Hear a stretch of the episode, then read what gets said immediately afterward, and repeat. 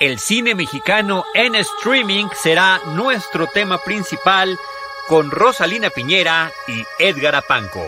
Bienvenidos a Cinemanet. Cinemanet. 15 años. El cine se ve, pero también se escucha. Cinemanet. Con Charlie del Río, Enrique Figueroa, Rosalina Piñera y Diana Azul. Cine, cine, y más cine. Cinemanet, decimoquinto aniversario. Bienvenidos. Hola, ¿qué tal? ¿Cómo están? Me da mucho gusto que nos estén acompañando en esta emisión especial dedicada al aniversario número 15 de Cinemanet. Eh, desde aquí saludo eh, a mis compañeros, a Charlie del Río, a Enrique Figueroa Naya, a Diana Zú, a nuestro superproductor Jaime Rosales. Y hoy en este año, eh, como ustedes saben, bueno, Cinemanet es un espacio en donde cabe todo el cine, ¿no? Los documentales, la, la ficción, entrevistas, festivales. Y hoy vamos a dedicar esta emisión justamente a este año 2020, ¿no? que ha sido muy atípico, muy particular y que nos ha acercado de maneras muy distintas al cine mexicano. Y para ello, bueno, pues hoy tengo este, a un súper invitado, él es Edgar Apango, él es un analista de la industria cinematográfica, ustedes lo han leído en, cinema, Cine Premier, es experto justamente en todos estos, los números de taquilla, o como él mismo se define, es súper, súper fan, eh, fan from hell de todo lo, lo, que significa los números, las entradas, la taquilla eh, cinematográfica. Además, bueno, dentro, dentro, de su experiencia está la dirección editorial de Sector Cine, es editor de contenidos en, en AICO, y, y, bueno, además en sus tiempos libres, no es cierto, en, en, su gran parte de su tiempo es catedrático del Tecnológico de Monterrey y está hoy acompañándonos justamente aquí para hacer un análisis de la experiencia de la, del cine mexicano, sobre todo en las plataformas vía streaming. Edgar Apanco, bienvenido. Ay, Rosy, qué gusto, qué gusto verte, qué gusto platicar contigo una vez más. Me, me emociona muchísimo porque, bueno, pues tenemos una larga historia de conocernos eh, sí. porque nos conocimos a los 15 años, como bien recuerdas, ¿verdad? Y entonces empezamos nuestra trayectoria editorial. No es que ahorita tengamos muchos años, no, no, es que empezamos a los 15 años a trabajar en esto y por eso, bueno, ya tenemos una larga historia de conocernos. Qué emoción me da platicar contigo y qué emoción me da platicar de cine mexicano en un año, bien lo decías, tan, tan bien quién sabe cómo, ¿no? sí, ese, yo creo que esa es la definición perfecta bien quién sabe cómo, que para que todos lo, lo, entendamos, porque en realidad no estamos entendiendo del todo. Así es, digo, han pasado cosas tristes, sí, desde luego, esos ingresos en taquilla de los que semana a semana me ha gustado platicar, en esta ocasión, pues sí los hay, pero muy chiquitos, pero nos hemos encontrado con justo esto, con nuevas plataformas, con nuevas experiencias, con nuevas formas de ver y de encontrarnos con ese cine que decíamos es que no, eh, no es para verse en la gran pantalla, es que es muy difícil de encontrarlo, es que solo está en las salas especializadas, y de repente, ¡pum!, ¿no? Lo tuvimos al alcance de un clic en nuestra casa, ¿no? Eso fue lo que terminó por suceder con nuestro cine, sea en plataformas que ya conocemos muy bien, o sea en nuevos espacios que se empezaron a abrir, ¿no? Entonces fue una cosa, una cosa maravillosa, la verdad es esa, pero sí, fue un año de, de acercarnos de una forma bien distinta a nuestro cine mexicano. Sí, y sobre todo, bueno, ¿qué han ocurrido y qué es lo que vamos a comentar? Algunos fenómenos muy particulares, ¿no? Sobre todo hay que, hay, es, es, sabido que el cine mexicano, justamente cuando llegaba a la pantalla grande, a algunos cines, pues realmente no eran en situaciones muy favorables, no había, este, tenían solo a veces alguna, la prueba de los siete días estar en, en, en la cartelera, eh, obviamente a veces en horarios muy, no muy favorables, en sedes muy, muy distantes, entonces obviamente eso dificultaba mucho la exposición, ¿no? el que los espectadores se acercaran y ahora, bueno, con las plataformas han ocurrido varios fenómenos muy interesantes. ¿Qué nos puedes decir, por ejemplo, eh, respecto al análisis de, las entradas, de los ingresos y de lo que ha ocurrido en este sentido? Pues mira, si nos vamos por el lado de ingresos, en realidad contarlo es meramente anecdótico, porque si lo contáramos, es decir, si, si, si lo contáramos eh, en comparación con el año anterior, no hay parámetro de comparación, solo podríamos comparar los dos primeros meses. En realidad, ya a partir del tercero, la caída en entradas fue monumental, y de hecho, de las películas que quedan si ya hiciéramos corte de caja en este momento, de ese top 10 anual de cine mexicano, sucede que seis, siete películas de las del top ten eh, eh, de taquilla de este año se estrenaron en los tres primeros meses y algunas ya con taquilla muy afectada, como el caso de Veinteañera, Divorciada y Fantástica, que es el tercer lugar anual, que tuvo una buena, comillas, primera semana, pero la siguiente semana le cerraron casi todos los cines, ¿no? Pero entonces, ¿qué sucede con, este, con esta recaudación taquillera? Regresamos a 2012. Pensemos que ese es el, el parámetro de taquilla. Vamos a terminar con un año cercano a los 400 millones de pesos, que es lo que se recaudó en un año como 2012, el año en el que salió De Panzazo, en el que salió Cristiada, en el que salió, mm, ¿qué otra película? Colosio, el asesinato, que fue la más taquillera. Entonces, estamos hablando de esos 400 millones, pero, ¿qué sucede? Solo para la anécdota, el año pasado fue un año de más de 1.700 millones de pesos. Un año francamente de locura. Ahí está Veinteañera, que, caso curioso, tiene un récord súper raro, pero récord al fin y al cabo, que es la película mexicana más, con más semanas en primer lugar. Tiene cinco semanas en primer lugar porque cuando se reabrieron los cines, por ahí de junio, en Aguascalientes, en Quintana Roo, en algunos estados, eh, Quinceañera fue la película que encabezó los conteos. Entonces, bueno, tenemos un año muy castigado en cuanto a ingresos. Solamente una película rebasó los 100 millones de pesos, cuando en otros años dos, tres, cuatro, cinco películas eh, lo rebasaban. El año pasado, recordemos, estuvo No Manches Frida 2, estuvo Mi Reyes contra Godines, ahí está, ¿no? Estuvo Todos Caen, dos de Marta y Gareda, Los Perfectos Desconocidos que estuvieron en dos años, Dulce Familia con la taquillerísima Fernanda Castillo. Y este año, ¿qué sucedió? Y bueno, y la boda, ¿no? Que arañó los 100 millones. Y este año solamente hay una, que fue Cindy la Regia. Fue la única película que alcanzó, ya mi adorada Cindy la Regia. Sabía que le ibas a... Mi adoradísima Cindy la Regia. Que sí, que alcanzó el primer lugar anual, pero con una taquilla muy castigada. Si la pusiéramos en este top del año pasado, hubiera terminado en sexto lugar, ¿no? Entonces, pues sí, nos faltaron todos esos estrenos pretendidos que hubieran hecho una muy buena taquilla. Nos faltó la nueva de los huevos, nos faltó la nueva este, entrega de las leyendas, nos faltó esta película que tenía un elenco bastante choncho, que era un Omar Chaparro, un Mauricio Ockman, una Suria Vega, que es ¿Y cómo es él? Un eh, remake de una película surcoreana. Nos faltaron estas películas o, una, o las películas de Poncho Herrera, ¿no? Me Idiot, etcétera, que tenían buenas pretensiones taquilleras y al final como en todo el mundo, ¿no? No pudimos observar absolutamente nada de eso. La taquilla prácticamente se cortó la segunda semana de marzo, de allí regresamos, sí, en junio, julio, agosto, septiembre, octubre, pero ¿qué sucedió? Si cada semana se vendían en México cuatro millones y medio de boletos, ahí está, y cómo es él, ¿no? Esta película que tenía una fecha original más o menos para abril, eh, finales de marzo, principios de abril, Semana Santa, y que pues terminó por no estrenarse este año, ¿no? ¿Qué pasó entonces? Regresamos, sí, con mejores ingresos en septiembre, pero si el año pasado eh, se recaudaban 4 millones y medio cada semana, esta semana se están haciendo menos de 4, entre 400 y 500 mil boletos, la décima parte. Entonces, pues sí, hemos tenido grandes noticias de películas muy sonadas como Nuevo Orden y como El baile de los 41, pero creo que la gran noticia, digo, estas dos películas, una por su temática y por el director David Pablos, y la otra por todo este ruido que generó, ¿no? que si iba, que si no iba los Arieles, y, a los Óscares, perdón. Pero el gran movimiento se dio en las plataformas, ¿no? Que es donde está el meollo del asunto. ¿Qué pasó allí, Rosy? ¿Qué pasó con Ya no estoy aquí?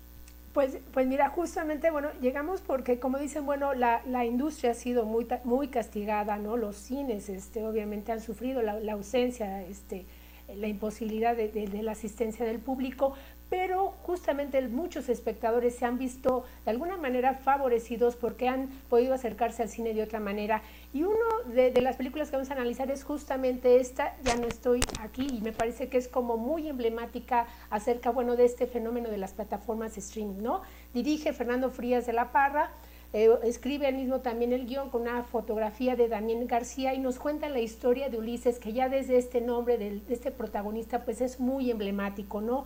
Un adolescente que está justamente en este proceso de maduración, en un entorno pues muy hostil, ¿no? Durante la, etapa de, violencia, en otro rostro, ¿no? En, otro espacio justamente de Monterrey, ¿no?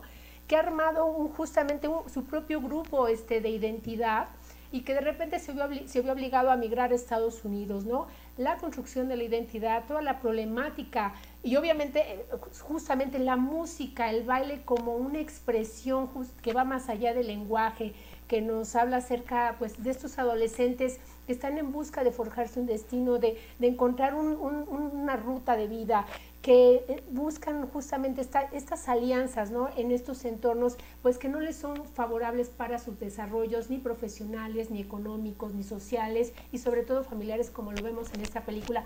Y bueno, el gran fenómeno es que esta película obviamente en una, en esta yo creo la plataforma, pues una plataforma la más popular este, que, que existe, pudo llegar a miles, a miles de espectadores y entonces la, la gente, el público pudo conocer cuál, es, eh, cuál iba a ser esta película que estaba eh, propuesta justamente para representar a México en la próxima entrega de los premios Oscar 2020.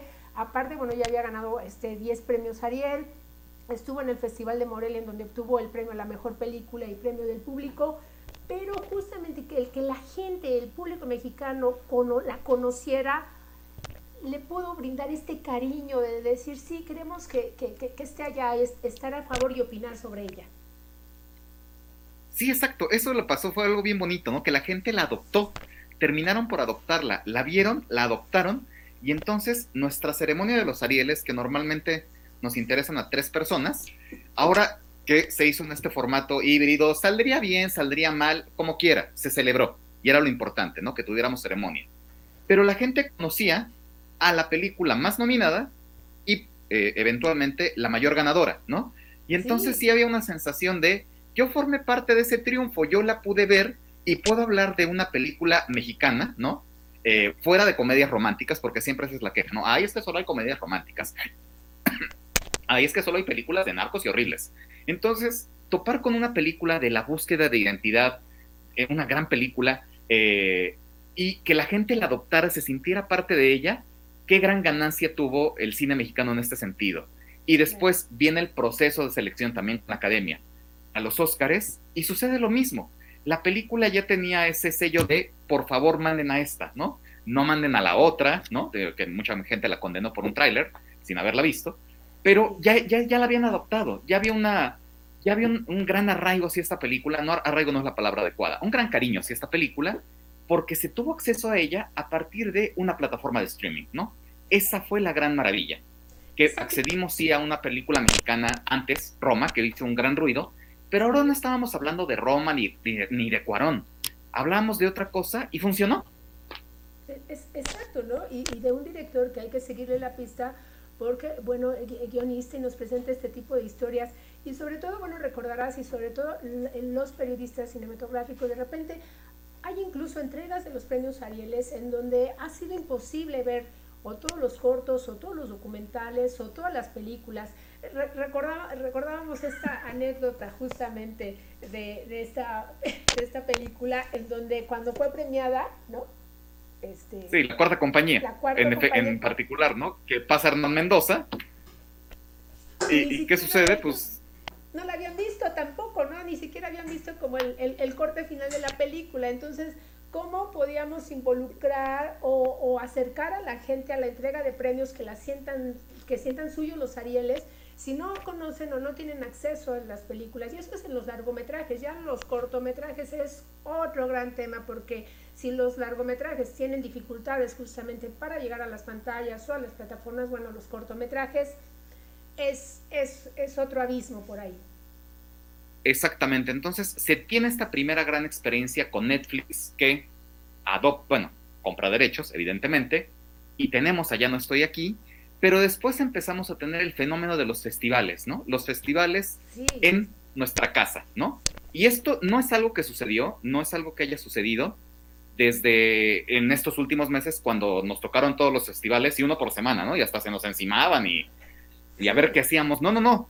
Desde principios de pandemia, ay, qué, qué raro se escucha decir eso, ¿no? Desde principio, oh, recuerdo bien, cuando empezó esta pandemia, ah, primeros meses de pandemia, y ya teníamos un festival, ¿no? Por ahí estaba ya el Festival Diamond, ¿no? Que era la primera muestra de cine streaming y eso ya era desde abril. O sea, apenas nos habían mandado a Susana a distancia y a nuestra casa y lávense las manos 17 veces al día y ya estábamos viendo este festival. Y después nos llegó Ambulante. y después nos fueron llegando otros y otros y otros, y la experiencia fue distinta en cada caso, pero se fue perfeccionando este mecanismo de cómo accedíamos a estas películas que de otra forma era cómprate tu boleto y vete al festival, acredítate, obtén las entradas y bueno, todo lo que implica una logística de festival, pero ahora se hizo accesible, fue distinto completamente, ¿no? Y, distinto tanto para la prensa, ¿no? Porque de repente a veces por los tiempos, pues no, a veces las funciones se empalmaban, tenías que elegir, ¿no? La oferta era enorme, pero sobre todo también para el público, ¿no? De repente poder ver el Festival del Cine de los Cabos, el Festival de Cine de Morelia, desde tu casa, ¿no? Tener acceso y, en muchas, que, que, fue de manera gratuita, ¿no? Que hay un gran apoyo ahí. Yo creo que hay, hay esta experiencia y un replanteamiento, sobre todo en, en, todos estos ámbitos, acerca de cómo tal vez hacer más redituable, porque hemos visto que la gente sí, sí le gusta el cine y sobre todo sí le gusta el cine mexicano. Y de ahí nos vamos con otro gran ejemplo justamente a partir de estos festivales híbridos, ¿no? Con sedes en plataformas este, de, streaming, que es la película Sin Señas Particulares de Fernanda Valadez, que digo que de entrada, bueno, em, como sabemos, bueno, es, es una eh, es un niño, que bueno, un adolescente que le, le dice a su madre que se, que va, se va a, migrar, va a migrar, ¿no? Le han dado una oportunidad de ir a los Estados Unidos y como todas estas historias tristes que, se dan en, este México de hoy, eh, pues desaparece, ¿no? Y entonces ella este, se niega este, a aceptar que su hijo ha muerto y se empieza una odisea de búsqueda que es una especie como de un viaje al inframundo. Es una película que por su estética, eh, por un lado es el argumento, obviamente la historia es dolorosa, pero la manera de plantearlo tan poética este, en la pantalla y, la oportunidad de que llegara justamente a, todos estos espectadores que a lo mejor justo uno piensa que este tipo de, historias, en, tal vez si hubiera, si, hubiera estado estrenado en pantalla eh, grande y hubiera estado este, una semana, pues no hubieran tenido oportunidad de verla. Exactamente, es justo lo que platicaba con, con un muy buen colega, con Max Torres. En el mejor de los universos posibles, a esta película le hubiera tocado un estreno, y hablando del mejor, mejor, mejor de los universos de ¿qué te gusta? ¿100 pantallas? Eso es un estreno, aunque suene mucho, es un estreno pequeño. Y hubiera terminado por pasar desapercibida y peor aún, por tener un estreno en sí algunas ciudades, sí estas grandes ciudades, ¿no? Que hacen buena taquilla, Ciudad de México, Tijuana, Monterrey, Guadalajara, Querétaro, pero no hubiera llegado a plazas más pequeñas. Ahí se hubieran perdido la oportunidad de esta historia. Entonces se cambió una experiencia por otra. ¿Qué sucedió? Eh, hay números, ¿no? Del Festival de Morelia. Se habla que este año el Festival de Morelia fue visto en sedes por 7 mil personas, sí, pensando que fue un tercio, ¿no? O quizás menos de su afluencia regular, pero en plataformas digitales la, eh, la asistencia fue de 53 mil personas. Y la película más sonada, sin duda, fue esta.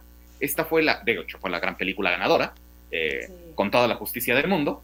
Y la experiencia se repitió después. La película, eh, con todo el ruido que ya había generado, porque, eh, ¿cómo era, no? Esta experiencia de, si eran 24 horas, ¿verdad? Lo que estaban las películas disponibles. Empezaban ahora el, la, digamos, la transmisión de la película, 9 de la noche, y duraba las siguientes 24 horas, ¿es correcto? Sí, ¿verdad? No estoy diciendo. En, en algunas plataformas, en otras solo había, digamos, cierto límite, de, espectadores, ¿no? Mil vistas nada más y después si no la apartabas pues ya te, la perdías. Así es. ¿Y qué sucedió con esta película? Después se volvió a proyectar semanas, días más adelante en Filming Latino, pero ya estaba esta euforia de por favor no se la pierdan. Ya tuvimos oportunidad de verla, me perdí, ah, de verla en Morelia, y aquellos que no alcanzaron a verla, corran a verla, ¿no? Entonces, se generó un fenómeno con una película que de otra forma, eh, ojalá que lo hubiera ido muy bien en cines comerciales, pero es muy probable que hubiera tenido un cuesta arriba, ¿no? Un batallar para encontrar salas, un batallar para encontrar a su público, que la dejaran, encontrar a su público y que fuera vista por muchas personas. Exacto, ¿no? Porque es justamente como me mencionabas al principio, que de repente parece ser que hubiera una preferencia, ¿no? Por las comedias, y que estas películas son, eh, digamos, pasan como a una segunda categoría, digamos, en, en la oportunidad de poder entrar este, pues a, la pantalla o, al acceso. y sin señas particulares, obviamente, pues ya venía abrazada con premios, el festival, el premio de público en el Festival de Sundance, en el Festival de San, de San Sebastián, el premio Horizontes, el Festival de Morelia, obviamente, este, mejor película y todo. Y el, y el justamente acercarse, ¿no? Que, que el público, que obviamente, que tal vez tiene preferencia, bueno, uno busca las comedias, sobre todo en estos entornos, ¿no? De repente como este, de, encierro, de, entretenimiento y todo, acercarse a una película que tiene este, este sabor este, tan poético, ¿no? Porque incluso, como, como había mencionado, es este, justamente este viaje de, una madre y es una película que está articulada de tal manera hace un recorrido sobre todo sobre la maldad, ¿no? Y nos lleva justamente a este México profundo, a estos pueblos, que ya algunos ya son pueblos fantasmas, al, tema de la migración, pero sobre todo de, los vínculos materno, ¿no? Eh, filiales que son sumamente este, sólidos y poco a poco nos va dando golpe golpe. Entonces me parece que para muchos eh, este, espectadores, digo, supongo, ¿no? Este, fue una experiencia este, tal vez nueva, ¿no? Porque como tú dices, a lo mejor no lo hubieran visto nunca. ¿No? Edgar, pero, pero, pero es exactamente.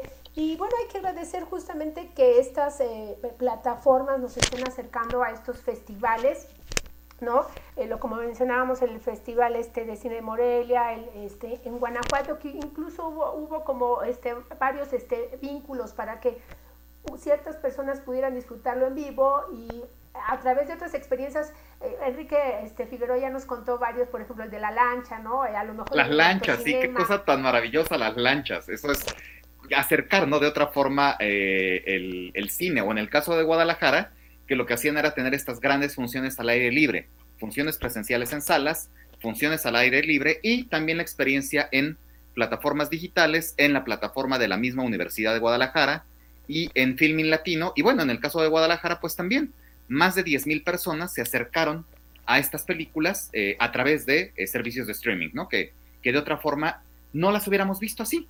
Entonces, ahorita que hacía la reflexión de cómo nos acercamos allá no estoy aquí y la gente, ¿no? La pudo, pudo emocionarse con ella cuando ganó en el Ariel. Pienso ahora en el Ariel del año que entra y uno diría, pues es que no va a haber cosas emocionantes. Pues sucede que sí, Sucede que ahora vamos a estar esperando que gane un sin señas particulares o que un tinto de verano se lleve algunos premios, blanco de verano, perdón, que blanco de verano se lleve algunos premios, ¿no? De actor revelación quizás, o algunas otras películas que nos encontramos así con ellas en estas plataformas streaming. Bueno, ahora vamos a tener conocimiento de ellas, cuando antes las íbamos conociendo hasta que estaban nominadas o ganaban, ¿no? Y ahora no, ahora ya las pudimos ver gracias a plataformas de streaming, ¿no? Y hay tantos festivales, Festival de Monterrey, ¿no? Que también hizo lo propio con, con estos formatos híbridos, Guadalajara, que ya lo mencionaste, Ambulante, que ya lo dijimos, y tantos otros que tenían un carácter regional, ¿no? Tú participaste de jurado en uno de ellos. Sí, sí, sí. Justamente, eh, exacto. sobre cortometrajes, un festival de cortometrajes que, como, mencionábamos, ¿no? Pues el cortometraje tiene muy poca oportunidad como de, llegar justamente a las personas, ¿no? Mucho menos que los largometrajes. Y también estábamos mencionando no solo lo de las lanchas, estas eh, vistas al aire libre, por ejemplo, también en Cineteca, ¿no? Que también este, tienen esta experiencia, el autocinema, ¿no? El autocinema. Y entonces creo que, que algo muy positivo es que se abren estas expectativas y estas maneras distintas de vivir el cine. Exactamente, que el cine comercial, creo que aprendimos algo muy valioso, que el cine comercial sigue teniendo su lugar en las salas de cine o también en servicios de streaming, porque este año, este también vimos estrenos de Netflix, ¿no? Que también le apostaron al cine mexicano comercial, como eh, con esas películas como Hoy te encargo de Mauricio Ockman, o Se busca papá con Silvia Navarro, o Prime, ¿no? Que también estrenó Locas por el Cambio. Entonces, siguen teniendo cabida para nuestros cines y para nuestras pantallas de, tele, eh, pero también tenemos estas películas que de otra forma no hubieran llegado a muchas personas y que ahora están ahí, ¿no? Que están ahí para que las veamos, para que nos emocionemos con ellas, para que las recomendemos, para, oye, yo ya la pude ver en Monterrey, pero tú no la pudiste ver, vela en el siguiente festival porque la van a tener, ¿no? Y va a estar a tal hora y entonces empiezan a hacer comunidades. Y entonces se estrena la película y se hace conversación, se convierten en trend topic que es algo que no hubiéramos esperado o no hubiéramos visto de otra forma, ¿no? O sea, Nuevo Orden no tuvo la exclusiva de hacer Trend Topics. Hubo otras películas que también lo consiguieron. Sí, Y aparte está este, este elemento que es este, la, nobleza del cine, ¿no? De, de, estas plataformas híbridas, de que las personas pudieran estar en el Festival de los Cabos, en el Festival de Tamatán, que es donde, donde se hizo este festival de, de cortometraje, donde fui, eh, tuve la oportunidad de, de para ser jurado. Festival de Morelia y todo, que me parece muy noble porque se va haciendo como un lazo mucho más estrecho entre el cine y el público. Y, y, bueno, este, hay que agradecer a las plataformas y ahora, bueno, hay que reforzar y apoyar justamente a las plataformas, ¿no? Porque la, la industria obviamente está teniendo cambios y las oportunidades, las alternativas de ver cine en línea se están abriendo. No solo tenemos la que has mencionado Netflix, está este Prime Video, está Cinepolis Click, están algunos festivales tenían sus creaban sus propias plataformas y todo. Y hoy justamente como parte también obviamente del tema que vamos a presentar hoy, pues vamos a hablar de una nueva propuesta, una nueva alternativa justamente de plataforma, este, plataforma cine es el nombre justamente que nos va a llevar nos va a acercar a otras experiencias, a otro tipo de películas, porque bueno, está la diversidad que de repente, bueno, pues uno puede ver un ratito acá películas, comedias, de repente nos vamos a documentales, a cortometrajes y, y de todo, ¿verdad? Y bueno, justamente para este, hablarnos acerca de plataforma cine, bueno, tenemos a dos, dos invitados más que se suman a esta emisión especial de Cinemanet. Eh, le doy la bienvenida a Jesús Magaña Vázquez, es eh, eh, productor y director, cineasta, es autor de películas como Abolición de la Propiedad, ustedes lo han visto. ¿Se acuerdan de Eros una vez María y Alicia en el País de María? Algo nos tiene que explicar acerca del nombre de María, ¿no? Eh, el Alien y yo, y además es fundador de Sobrevivientes Films, ¿no? que es una empresa de producción independiente que es el que fundó justamente a partir del, rodaje de la película Sobreviviente. Eh, está, bueno, también sigue trabajando en cine, pero también este, está justamente en este proyecto naciente de plataforma cine que ahorita nos va a contar los detalles, cuál es la oferta cinematográfica, qué es lo que vamos a ver. Esta también nos acompaña nuestro gran superproductor Jaime Rosales, ustedes ya lo conocen, él es un miembro importantísimo de Cinemanet por su labor como productor, socio fundador de Rockhouse Media, una agencia especializada en el marketing digital y que obviamente, bueno, él tiene experiencia en la creación de carteleras, en el marketing de lanzamientos cinematográficos, de, sagas como Misión Imposible o en el caso de películas mexicanas como El Infierno, La Dictadura Perfecta. Y ahorita también cabe mencionar que están eh, en un proyecto muy interesante, ¿no? De un programa digital que se llama Y después del COVID, que justamente para ver cuál es la problemática y los nuevos desafíos en estos tiempos que estamos viviendo. Bienvenidos, bienvenidos a los dos. Gracias, gracias por el espacio. Muchas gracias. Hola, muchas gracias por invitarme a este programa. Este, sí, y, bueno, les quiero de entrada que nos, que nos platiquen un poco qué es plataforma cine y qué es lo que nos va a ofrecer a los espectadores. Que el director de la compañía este, lo, lo, comente, el señor Jesús Magaña. No, mira, plataforma cine es un, es un como el nombre lo, lo dice claramente, es una plataforma este, por el momento dirigida simplemente al cine, ¿no? Al cine independiente.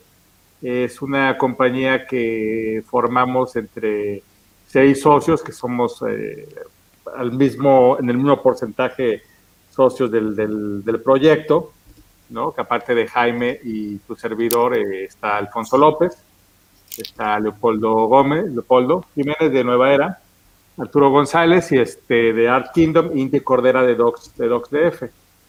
Entonces, la verdad es que es un equipo bastante multifacético, muy plurifuncional. Eh, ahora sí que tenemos como todas las áreas del, del cine, ¿no? Tenemos a los distribuidores, tenemos a los que saben este, de relaciones públicas, tenemos al publicista, al director del festival, y bueno, yo soy el director y, productor, aunque otros del equipo también en algún momento han sido directores, o, bueno, productores, y creo que inclusive también ha dirigido, ¿no? Entonces, sí, tiene dos, documentales. Ha dirigido, ¿no? Y yo, yo curiosamente, que no lo menciono mucho, yo tengo una pequeña experiencia anterior a, a esta como distribuidor, ¿no? Yo algunas veces distribuí títulos como XXY, o Control de Canton Corbin con una distribuidora que tuve junto con Gerardo Salcedo, nuestro querido Gerardo Salcedo que ya no está. Entonces, este, y, y, un poco, no está mal hablar de Gerardo porque digamos que Gerardo eh, fue como un vínculo entre Alfonso López y, yo, que nos conocemos desde hace mucho tiempo. Y la verdad es que eh, un poco yo llegué con Alfonso para plantearle la idea, ¿no? De que se podía, de que la tecnología era más, accesible. Y Alfonso, pues que tiene mucho tiempo en este medio, pues tuvo el tino de, juntar a todos los, los demás, ¿no? De, pensar muy bien el, el, equipo que se complementa creo que muy bien. Vamos arrancando. Eh, eh, yo creo que es, es una oportunidad que, el año nos volvió como muy oportuno el acabar lanzando un proyecto como este, ¿no? Eh, que lo que buscamos es darle espacio al cine, que si bien puede estar en otras plataformas, no está en el aparador, ¿no? No está tan a la vista. Y ahorita, por lo menos en este momento, eh, todas las películas que podríamos decir que tenemos en la a la vista de la, en, la tienda eh, son de una gran calidad, ¿no?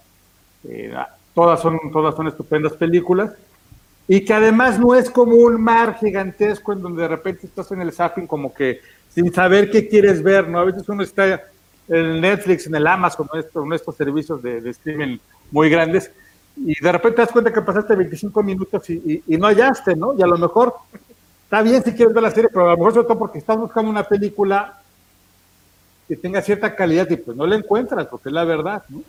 Y eso es lo que sí tenemos, yo creo que sería como la primera cosa que nos caracteriza, nos puede caracterizar como, como, como, este, como este nuevo chico en el barrio, como este competidor eh, pequeño que viene, que, va a aparecer, es eso, ¿no? La calidad de nuestras películas que por el momento pues está sobre todo formada por, por, el, catálogo de Alphaville y Nueva Era, pues son dos de nuestros socios, pero que pronto va a empezar a alimentarse de, muchos más catálogos, ¿no? Entonces, este, yo lo que les diría de Plataforma Cine es que es un proyecto que lo que queremos ser es la tienda gourmet, ¿no? Para, para, para buen cine, ¿no? Eso, es este, eh, como estamos arrancando y es eh, lo que nos gusta soñar que va a suceder, ¿no? Que este es como el, el, lugar donde sabes que película que pongas, porque en este momento de todas las películas que tenemos, este, todas son de calidad.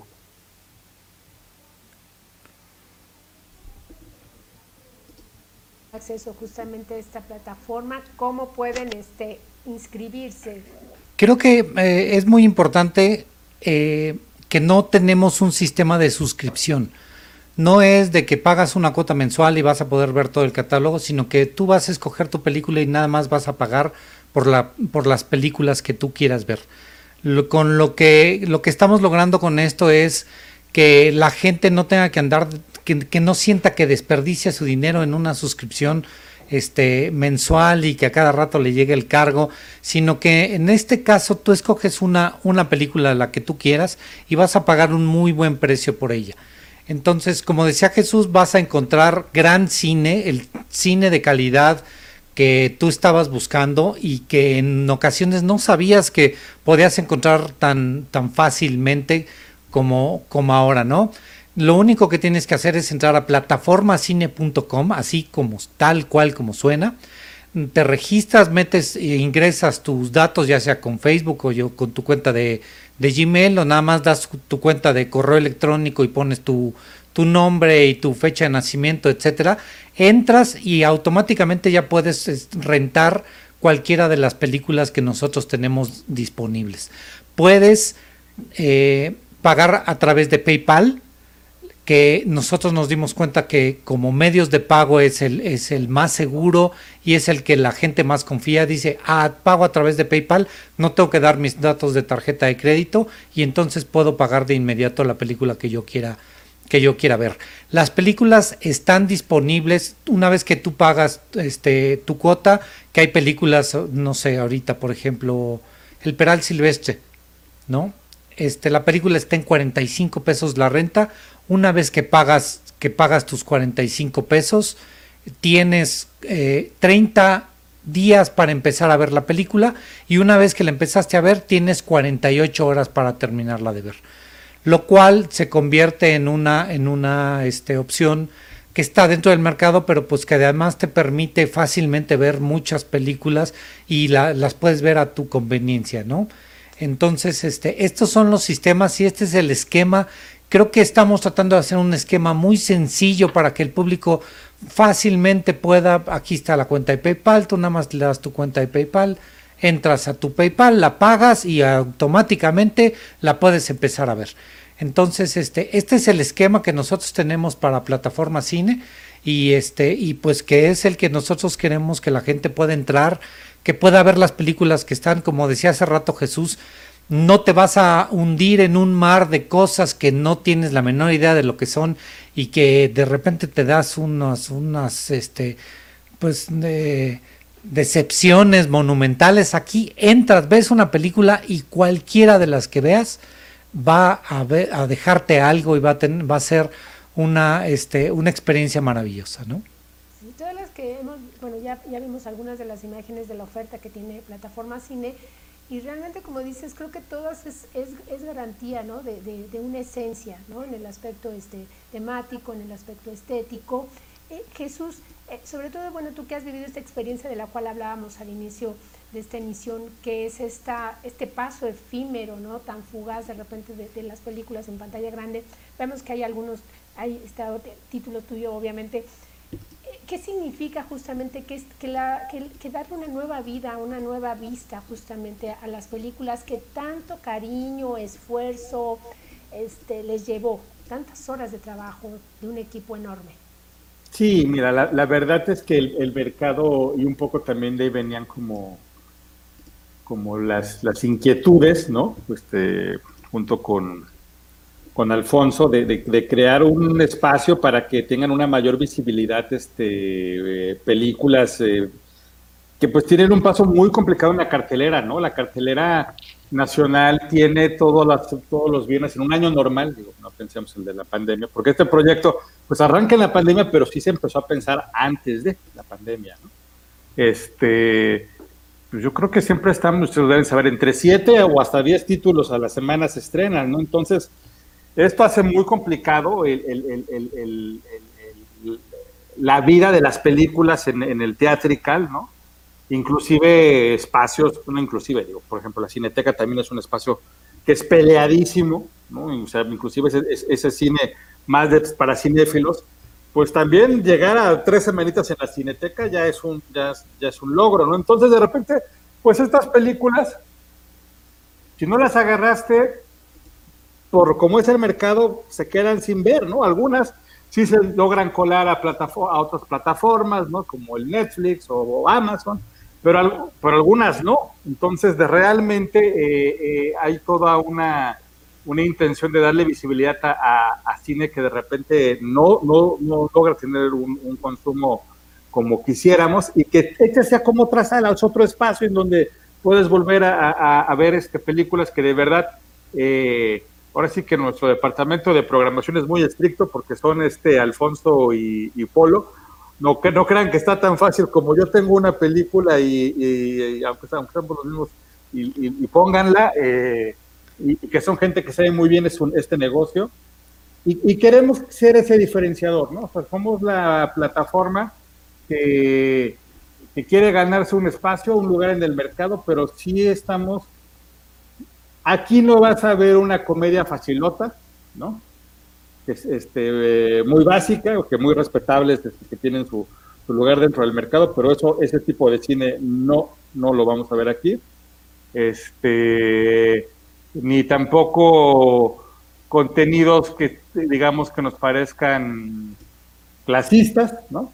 E, eso, eso sí no tiene cabida dentro de, de plataformas cine. Entonces, digamos que sí tenemos como un, principio eh, eh, de respeto por el cine como, como arte por sí mismo. ¿no? Entonces, a mí por lo menos me gusta mucho pensar eso dentro del proyecto y que, y que con, esas, con esa filosofía creo que pues, tenemos oportunidad de ganarnos un espacio, ¿no? Porque pues ya vivimos la época del, del, streaming, pues ahorita de repente empiezas a, a, decir, ya salió el Disney Plus y el HBO no sé qué, y el tal, el tal, el tal, tal, y empiezas a hacer cuentas un montón, ¿no? Y seguirán apareciendo, ¿no? Bueno, nosotros vamos en la línea, ¿no? Y a lo mejor es que esto, esto ya es el consumo, esto es el mundo ahora, ¿no? Entonces vamos ahora, dentro de esa línea, bueno, pues queremos ser este una, una compañía que se diferencie por, por traer contenidos de gran calidad y que no tienen visibilidad y esperamos también, así como en México hay muchas películas que no se ven,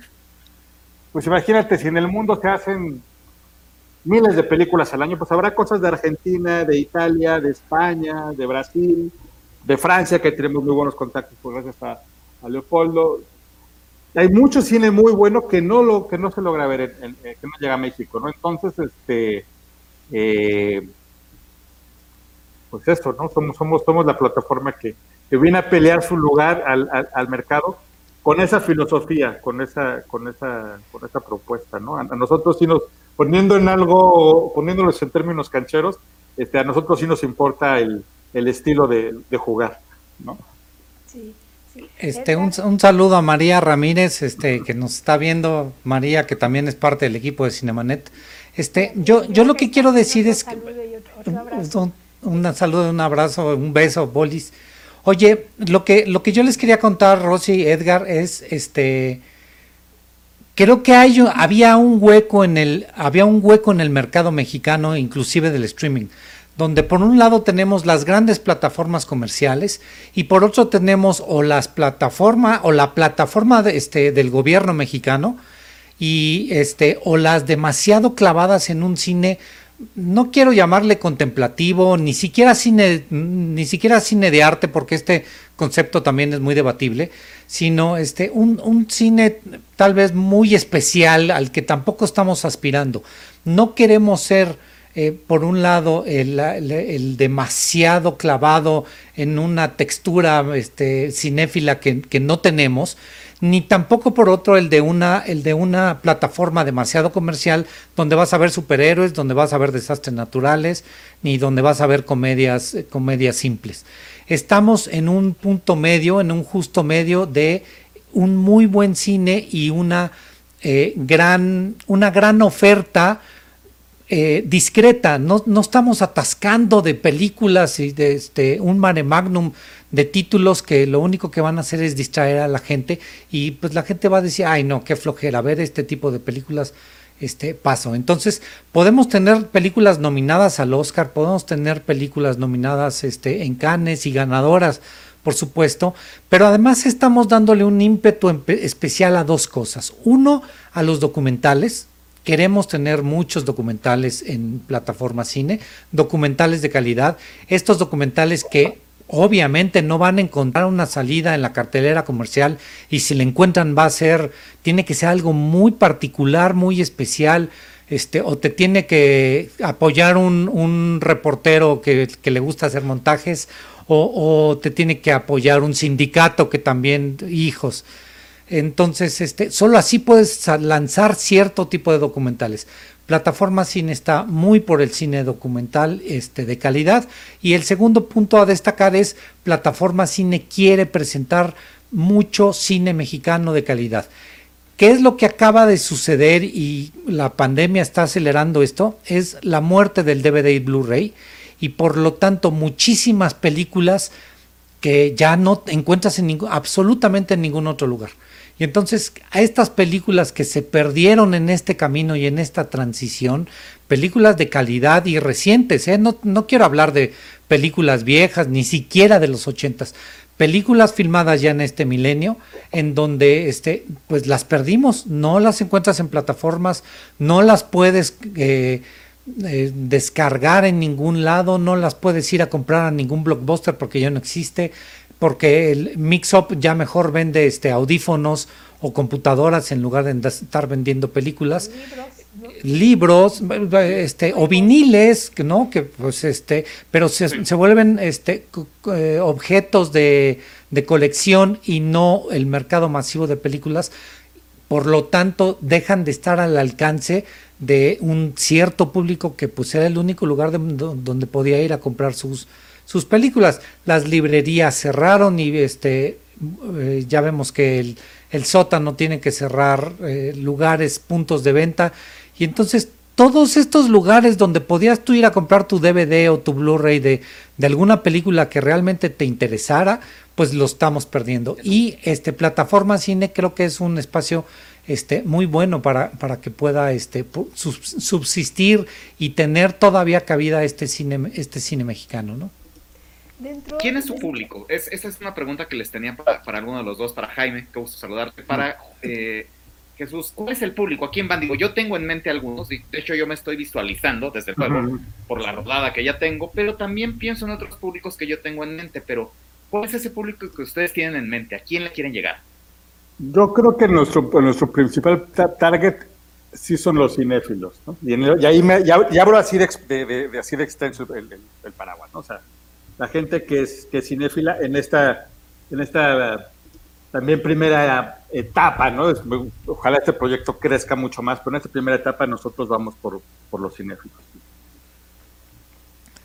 Sí, eh, cinéfilos y eh, Edgar, jóvenes porque para cinéfilos viejitos, pues ya, ya estamos, este, ya, ya existimos varios. No, queremos, queremos ir más adelante, queremos, precisamente porque estamos haciendo una plataforma digital, estamos buscando este público que se está quedando sin opciones, pese a que hay tanto, es, hasta parece contradictorio. Estamos en un mundo lleno de opciones donde yo puedo ver lo que yo quiero, pero ¿qué están escogiendo ciertos públicos? Pues ver a la tía en TikTok o ver a, este, ¿no? O, ver o ver contenido chatarra en YouTube y entonces ves una cantidad de youtubers impresionante que te, que te entrega contenido basura.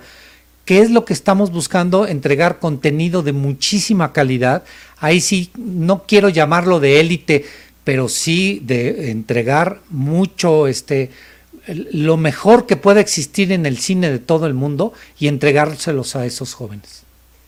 Y, bueno, justamente veíamos que la oferta, bueno, ahí puede, en este espacio, ¿no? Convive lo, mismo, este, las razones del corazón del maestro Arturo Ripstein con un, un documental francés, el de Agnès Barda, que Rostros y Lugares, que es bellísimo. Todas las películas que, que, que pasaron aquí son una garantía. Ahora, les quiero preguntar a cada uno en sus ámbitos especializados, a ti Jesús este, en la producción, en, el guion, este, a Jaime, mira, ahí están justamente pues el equipo fundador de plataforma. Parte de, parte de. Faltó, faltó Alfonso, pero ahí están. Ahí está, faltan Alfonso, Alfonso López y Arturo González, pero ahí está Leopoldo, Leopoldo Jiménez e Inti Cordera, también este socio de este y director de DocsMX. pues ese fue, ese fue el día que firmamos este en la notaría, ¿verdad? Sí, exacto, exacto. El día que, el día que nos formalizamos. Pues, felicidades por, por este proyecto. Y cada uno, bueno, en el campo en el, en el que son especialistas, en la producción, en, el marketing, en, en, el análisis de, los números y todo, ¿cómo, cómo ven justamente este, este apoyo, esta introducción, ¿no? este soporte de las plataformas de streaming? ¿A, ¿A dónde nos llevará? ¿Qué vislumbran ustedes a corto plazo o mediano plazo? Yo creo que sí estamos, o sea, estamos, eh, yo creo que va a haber muchas plataformas que no van a, o sea, que tendrán un paso efímero, ¿no? Como pasa siempre que existen estos booms, pero sí creo que esto llegó, o sea, que esto es el nuevo, este es el consumo del siglo XXI. O sea, eso, eso sí creo, o sea, no, no, no vamos a dar un paso, o sea, no va a haber un paso para atrás, porque además ya estamos condicionados eh, eh, como consumidores. yo lo veo con mi hija pequeña, por ejemplo. cuando nosotros éramos pequeños era ver nuestro programa infantil en el canal 5, ¿no? En Navarra. Los niños pequeños ahora, o sea, cuando de repente ven televisión que tiene comerciales, hasta les brincan, ¿no? O sea, ¿qué, pasa? Ellos ya, está, ellos ya vienen con un chip del VOD, de agarrar el control y de, la, y de la televisión a la carta, ¿no? Del streaming. Entonces yo creo que esto, que esto es lo que, lo que va a suceder. No creo que haya, que haya un paso atrás. Sí va a ser difícil para los DVDs, que me parece que, como los viniles iban a regresar, pero van a ser películas súper clásicas con ediciones bellísimas y van a ser súper caros. O sea, yo creo que es lo que le va a pasar al DVD, al Blu-ray. Eh, y, y, entonces proyectos como este pues tienen ese valor de, de de buscar un público que vea, en el, mundo hay cualquier cantidad de películas que son joyitas, ¿no? Por supuesto, los nombres de los directores que han tenido logros destacados ayuda mucho porque entonces revisas la filmografía de los directores que han tenido logros importantes y te puedes encontrar que tienen cosas desiguales, inclusive los, los, los, nombres más fuertes. Pero hay verdaderas joyas que de repente pues ni siquiera sabes que existen, ¿no? Entonces, y que son joyas y que te, y que te van a gustar. Entonces, eh, eh, la verdad es que, es que yo creo que somos la tienda gourmet que tiene un aparador y que tiene y que va a tener un catálogo, ponerlo en su mismo término, delicioso, ¿no? Muy bien curado y que, y que, y que además te va a dejar eh, un, extraordinario sabor de boca cuando, cuando hayas acabado de, consumir una película en, plataforma cine, ¿no?